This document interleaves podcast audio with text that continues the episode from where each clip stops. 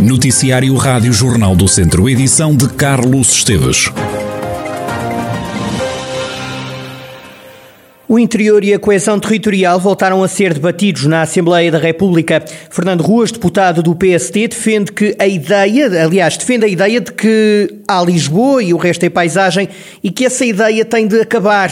O social-democrata não entende porque é que ligar Aveiro e Viseu demora tanto tempo e o investimento no metro de Lisboa é mais prioritário. O antigo presidente da Câmara de Viseu voltou a reforçar a necessidade das obras no IP3. Ruas acusa o governo de não dar prioridade aos assuntos relacionados com o interior. Bastou a problemática do interior e da coesão territorial passar de uma Secretaria de Estado a Ministério para mostrar preocupação pelo interior e depois assunto encerrado, possivelmente porque entenderá, entenderá ter outros assuntos mais importantes com que se preocupar.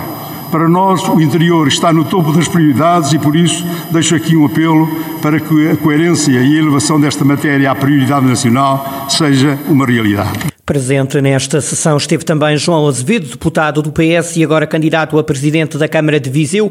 Em jeito de resposta, Fernando Ruas, o socialista, diz ter uma secreta esperança de que o centro de radioterapia do Hospital de Viseu vá ser anunciado dentro de poucas semanas. O candidato à Câmara de Viseu pelo PS aproveitou para defender o fim das portagens. João Azevedo quer que vigore o princípio do utilizador não pagador.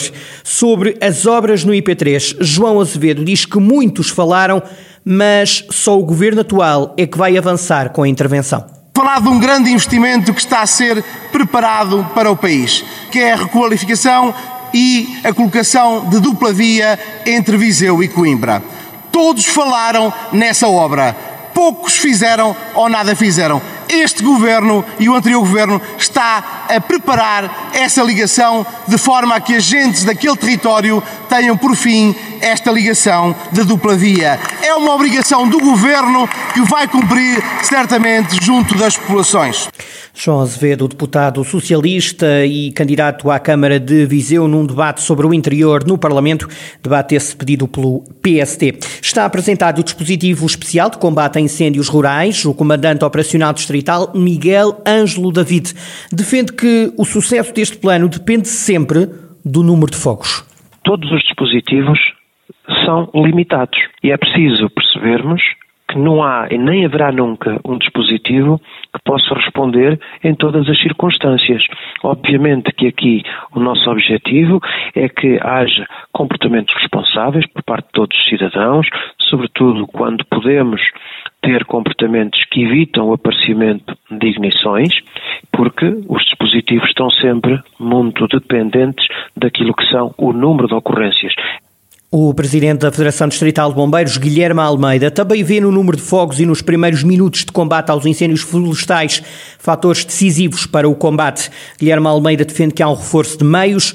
O presidente da Distrital de Bombeiros espera que os recursos disponibilizados venham a ser suficientes quanto aos meios, eh, e apesar de haver um, um reforço efetivo para aquilo que é, digamos, que as ignições e, e aquilo que se vai passando, pronto, esperemos que seja suficiente, porque os recursos estão sempre finitos e às vezes as coisas, quando, quando os incêndios passam grandes incêndios, eh, às vezes eh, os meios são, são, são bastante limitados e é aquilo que traz mais problemas. Estamos a falar ao nível nacional de, de cerca de, de 6 mil bombeiros, mas na verdade a força de bombeiros é três vezes superior, ou seja, pronto, há um efetivo, há um dispositivo de primeira intervenção para tentar resolver a maior parte das situações que ocorrem e pronto, e numa segunda, numa segunda situação as coisas correm menos bem, ah, pronto, há sempre, digamos que essa segunda linha.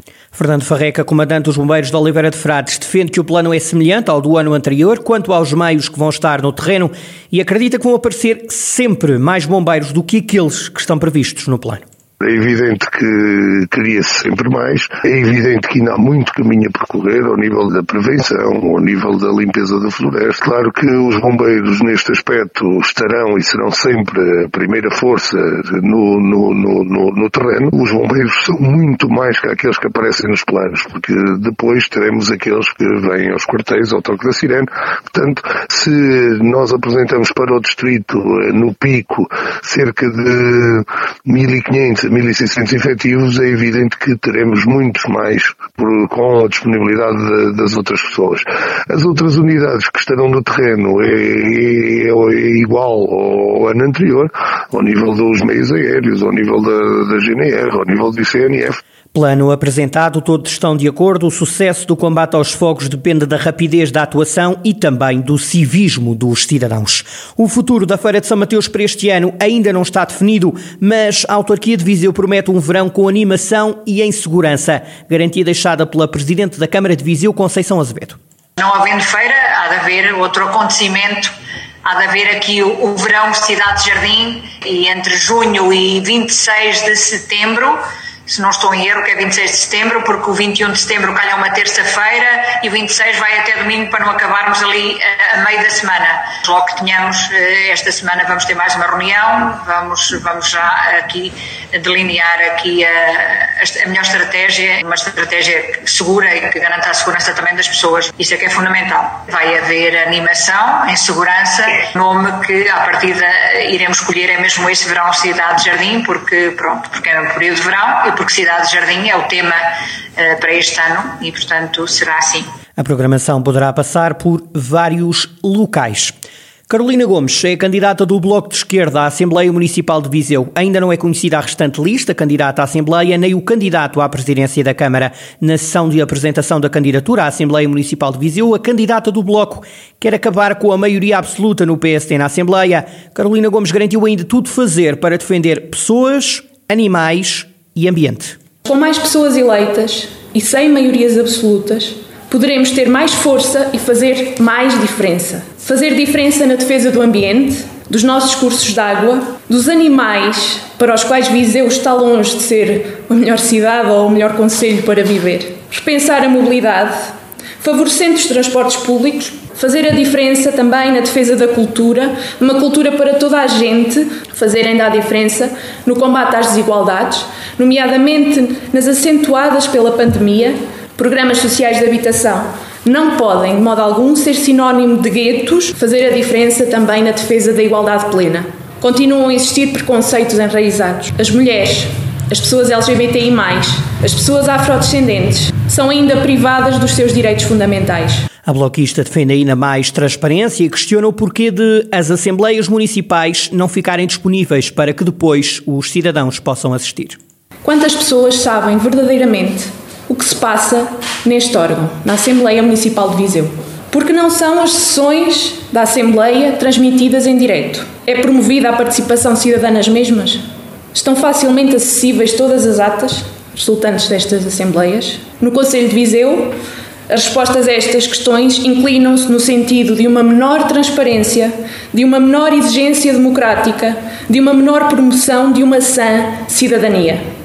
É por isso que o Bloco de Esquerda tem como uma bandeira para estas autárquicas pugnar por maior transparência, democracia e cidadania. Carolina Gomes, cabeça de lista do Bloco de Esquerda na corrida à Assembleia Municipal de Viseu, ainda não é conhecido o candidato ou candidata do Bloco à Câmara.